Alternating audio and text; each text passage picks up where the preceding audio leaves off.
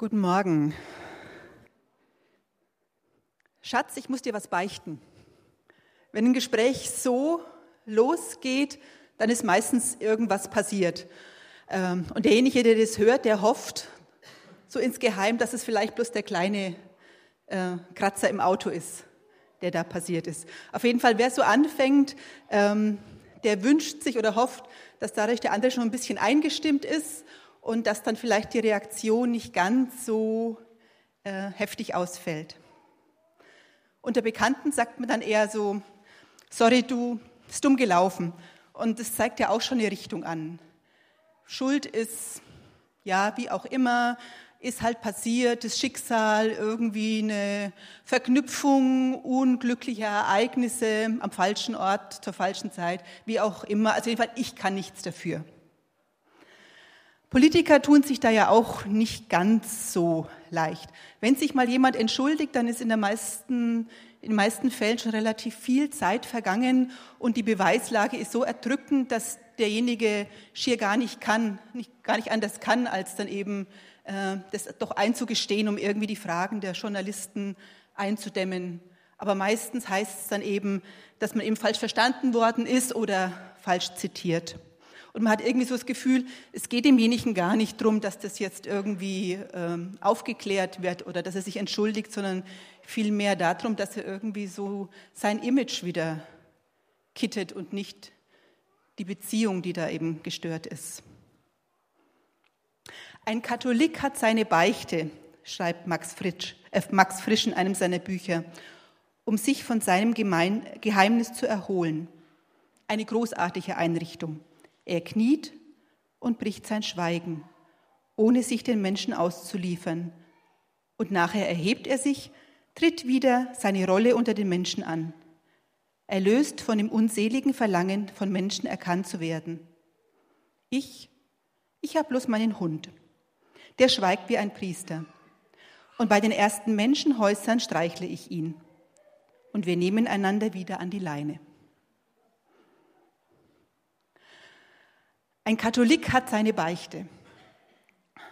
Letzte Woche haben wir ja Buß- und Betag gefeiert und es ist eine ganz gute Gelegenheit, mal so ein bisschen über Buße und äh, Beichte nachzudenken. Und wenn wir jetzt ein bisschen mehr Zeit hätten, wäre es ganz interessant, so mal von euch zu hören, wo ihr schon Erfahrungen damit gemacht habt, denn so im, gerade im evangelischen Umfeld ist es ja nicht so regelmäßig und nicht so üblich.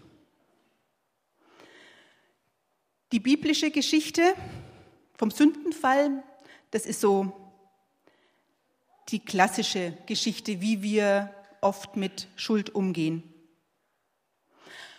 Adam hat sich nicht an die göttlichen Gebote gehalten und als er ihm von Gott gefragt wird, leugnet er und schiebt es weiter auf seine Frau. Ihr kennt ja die Geschichte. Ich denke aber, das Hauptproblem an der Geschichte ist gar nicht nur der Apfel, dass sie einen Fehler machen. Ich denke, dass Gott mit dem, was wir verkehrt machen, eigentlich ganz gut klarkommt. Wenn wir zu ihm kommen, wenn wir sagen, es tut ihm leid und ich glaube, es gibt nichts, was er nicht auch wieder in Ordnung bringen könnte, wenn wir ihn darum bitten. Das Hauptproblem ist, dass Adam wieder besseren Wissens leugnet. Und also sagt, ich bin nicht schuld, sondern Eva, die übrigens Gott, die du mir gegeben hast. Ne? Also du hast auch deinen Anteil an der ganzen Geschichte. Man schiebt es weiter. Diese Trennung zwischen Gott und den Menschen ist eigentlich ist also gar nicht so sehr eine Frage der Schuld. Gott könnte mit unserer Schuld fertig werden, sondern Adam versteckt sich und schafft so diesen Graben. Die Bibel ist voll von Menschen, die zum Teil wirklich ganz schön heftige Fehler gemacht haben. Ähm, David, der große König zum Beispiel, der ja auch so ganz wunderbare Psalmen geschrieben hat. David, es war ein Ehebrecher und hat dann danach noch, um das Ganze auch so ein bisschen vertuschen, eben dafür gesorgt, dass auch noch der Ehemann umkommt. Also nicht wirklich das, was man so sich als Vorbild vorstellt. Und trotzdem heißt es in der Bibel, er war ein Mann nach Gottes Wohlgefallen. Wie passt das denn zusammen? Im Psalm 51 heißt es, ein Psalm Davids, entstanden, nachdem der Prophet Nathan zu David gekommen war, weil David mit Bathseba Ehebruch begangen hat. Und wir lesen, Gott sei mir gnädig nach deiner Güte. Tilge meine Sünden nach deiner großen Barmherzigkeit. Wasche mich rein von meinen Missetaten und reinige mich von meiner Sünde. Denn ich erkenne meine Missetat und meine Sünde ist immer vor mir.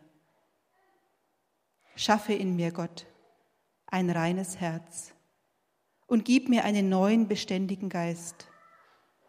Verwirf mich nicht vor deinem Angesicht und nimm deinen Heiligen Geist nicht von mir.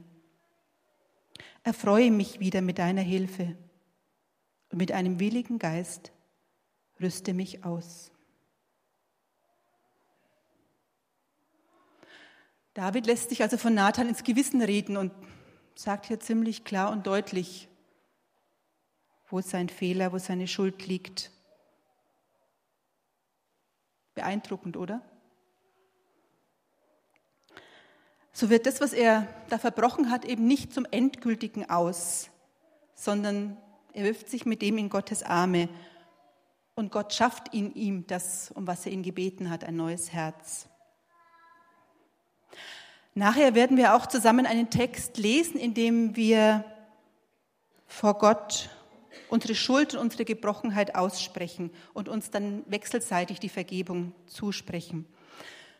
Sinn dieses Bekenntnisses ist es eben, dass wir mit all dem, wie wir gerade sind, was uns belastet, mit all dem, was wir an Wunden haben, die wir uns und die wir anderen zugefügt haben, dass wir mit all dem kommen können. Wir können damit zu Gott kommen und wir können damit in diesen Gottesdienst kommen. Gott geht davon aus, dass eh allerhand Dinge bei uns nicht in Ordnung sind, dass wir was herumschleppen. Das ist ihm, glaube ich, ziemlich klar. Aber ich darf, ich, ich soll ihm trotzdem kommen und ich habe die Möglichkeit, diesen Müll abzuladen. Und wenn wir das tun, und da haben wir seine Zusage, dann schafft er in uns ein neues Herz. Und Gottes Geist hilft uns, dass wir in der Liebe wachsen können. Ein Katholik hat seine Beichte. Wer jetzt eher so aus dem evangelischen Umfeld kommt, der ist Beichte eben nicht so gewohnt, ihm ist es etwas fremd und der, also manche halten das völlig zu Unrecht eben für eine katholische Besonderheit. Ist es aber gar nicht. Luther selbst wollte die Beichte gar nicht abschaffen, er wollte sie reformieren, er wollte sie eben von diesem ganzen Drumherum, von, diesen, von dieser mittelalterlichen Verknüpfung ähm, von, ähm, von Bußleistungen, von Angst und von diesen ganzen Abhängigkeiten befreien.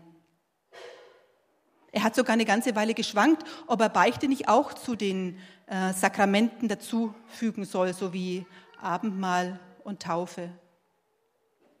Wilhelm Löhe hat sich auch sehr bemüht, die Beichte wieder in die evangelische Kirche hineinzubekommen. Oder Dietrich Bonhoeffer, dem war die Beichte auch sehr wichtig. Und wer diesen Klassiker gemeinsam Leben kennt oder gelesen hat, der sieht, sieht da ganz schnell, wie wichtig ihm die Beichte war. Gerade eben im Zusammenleben, in dem gemeinsamen Leben. Das war für ihn wirklich ein ganz, ganz wichtiges und wertvolles Element.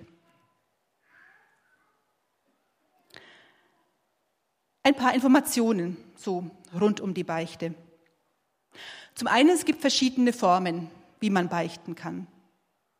Das Einfachste, das kennt ihr wahrscheinlich alle, dass man eben in einer stillen Beichte eben zu Gott betet und ihm sagt, was anliegt und ihn um Vergebung bittet.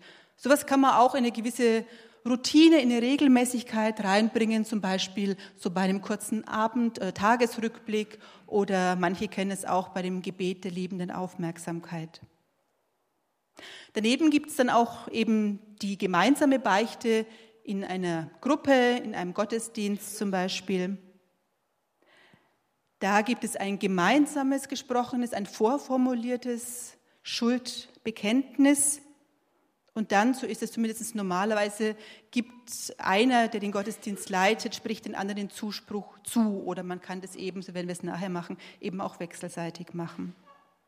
Und schließlich gibt es auch noch die Einzelbeichte. Eben diese persönliche Beichte zwischen dem, der etwas beichten möchte, und einem anderen, der zuhört und der die Vergebung zuspricht. Da geht es darum, dass ich vor einem anderen Menschen ganz konkrete Dinge auch benenne und ausspreche. Und der andere spricht mir persönlich die Vergebung Gottes zu.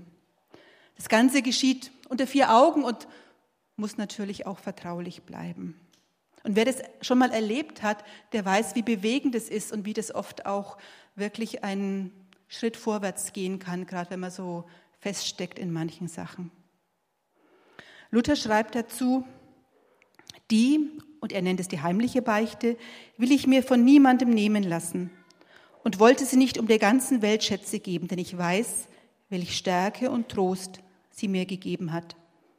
Ich wäre längst vom Teufel überwunden und abgewürgt worden, wenn mich diese Beichte nicht erhalten hätte. Ein paar biblische Hintergründe zur Beichte.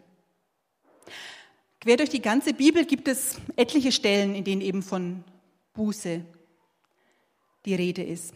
Im Ersten Testament gibt es eben diese sieben Bußpsalmen. Einen, den Psalm 51 haben wir gerade schon gehört, aber zum Beispiel auch in Psalm 32 steht, Solange ich es verschwieg, waren meine Glieder matt.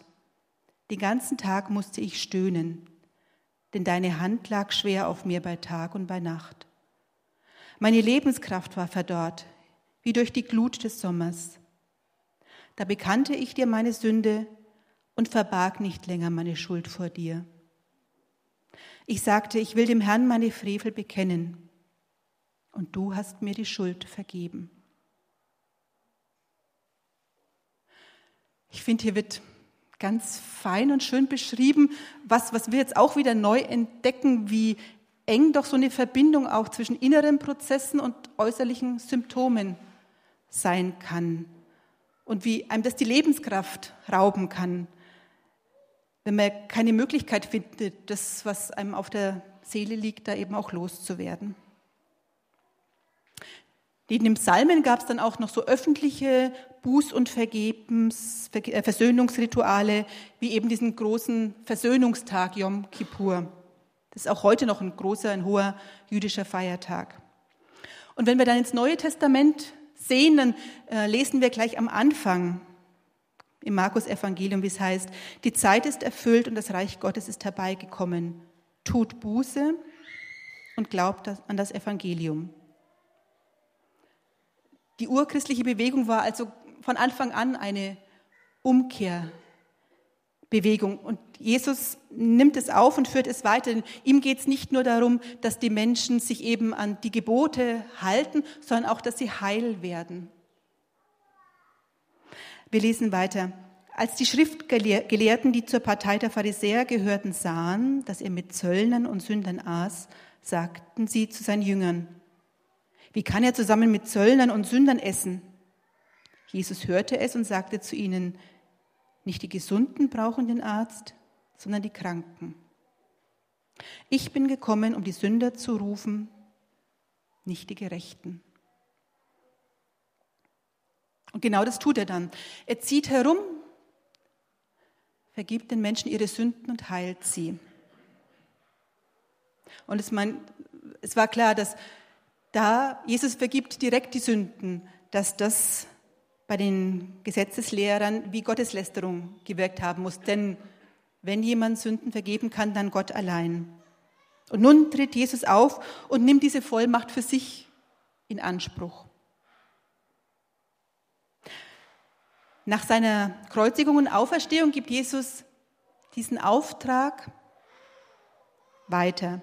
Er beauftragt seine Jünger an seiner Stelle Sünden zu vergeben. In Johannes 20 steht, Friede sei mit euch. wie mich der Vater gesandt hat, so sende ich euch. Nachdem er das gesagt hatte, hauchte er sich an und sprach zu ihnen, empfangt den Heiligen Geist. Wem ihr die Sünden vergebt, dem sind sie vergeben. Wem ihr sie nicht vergebt, dem sind sie nicht vergeben.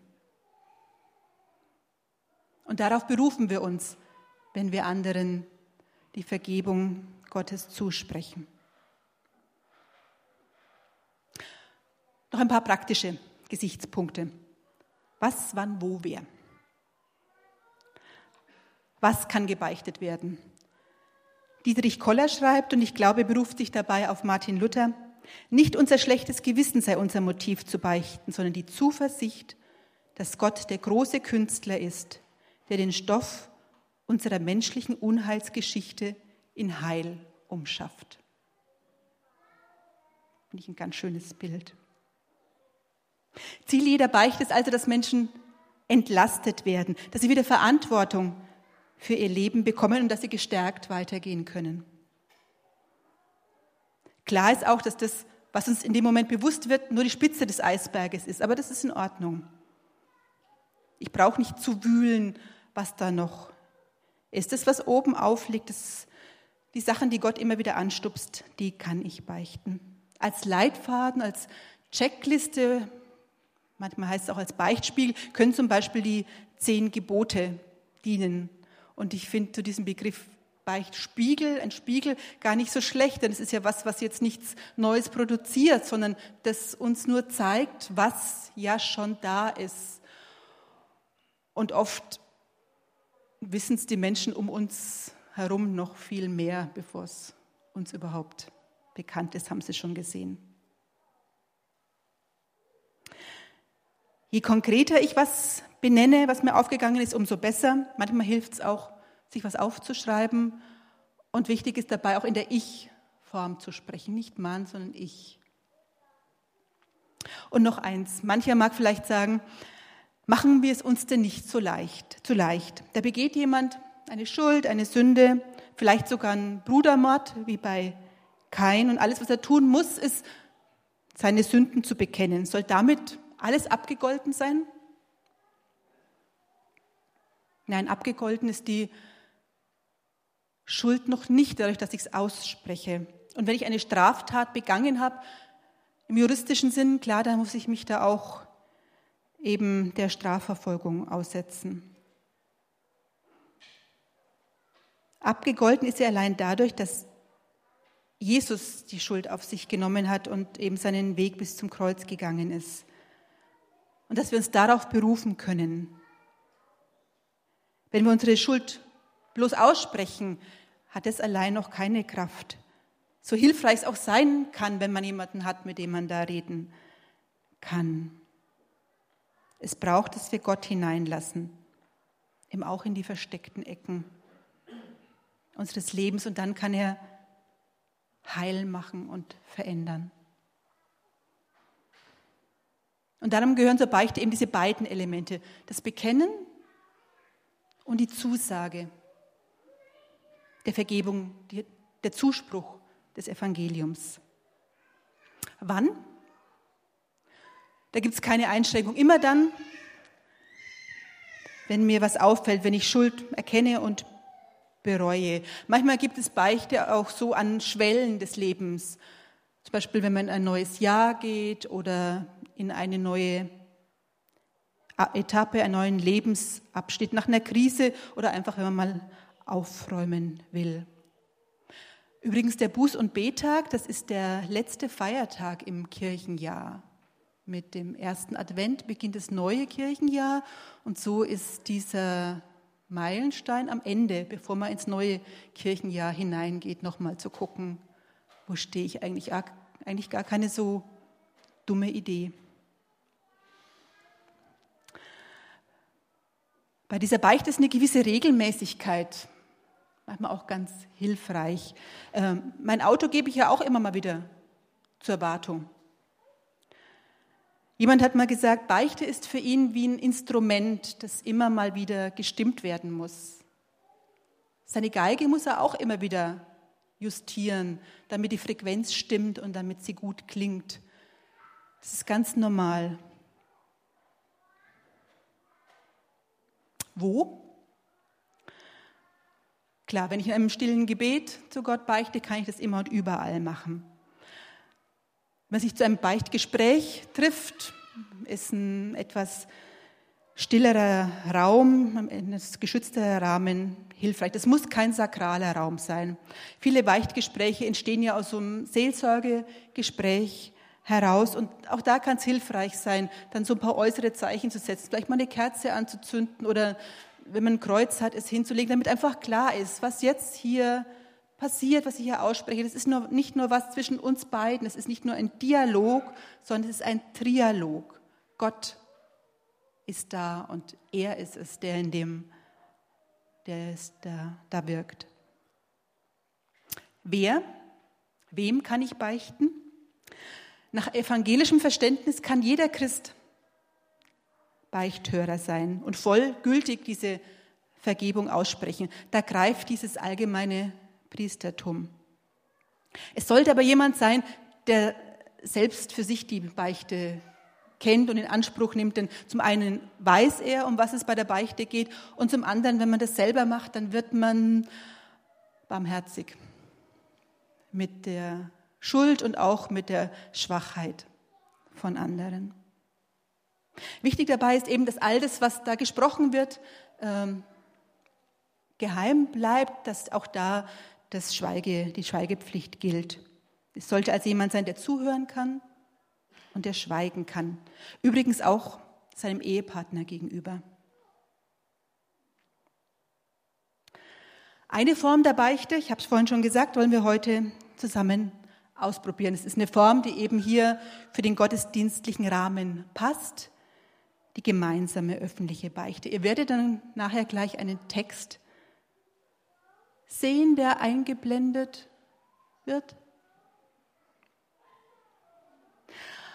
Und wie es schon von der Abendmahlsliturgie kennt, das, was groß und klein geschrieben wird, das sagt einer, in dem Fall ich, und das, was nur in großen Buchstaben ist, das sprechen wir gemeinsam. Es gibt dann auch noch einen Moment der Stille, wo jeder für sich nochmal überlegen kann, aber sier de. Ja.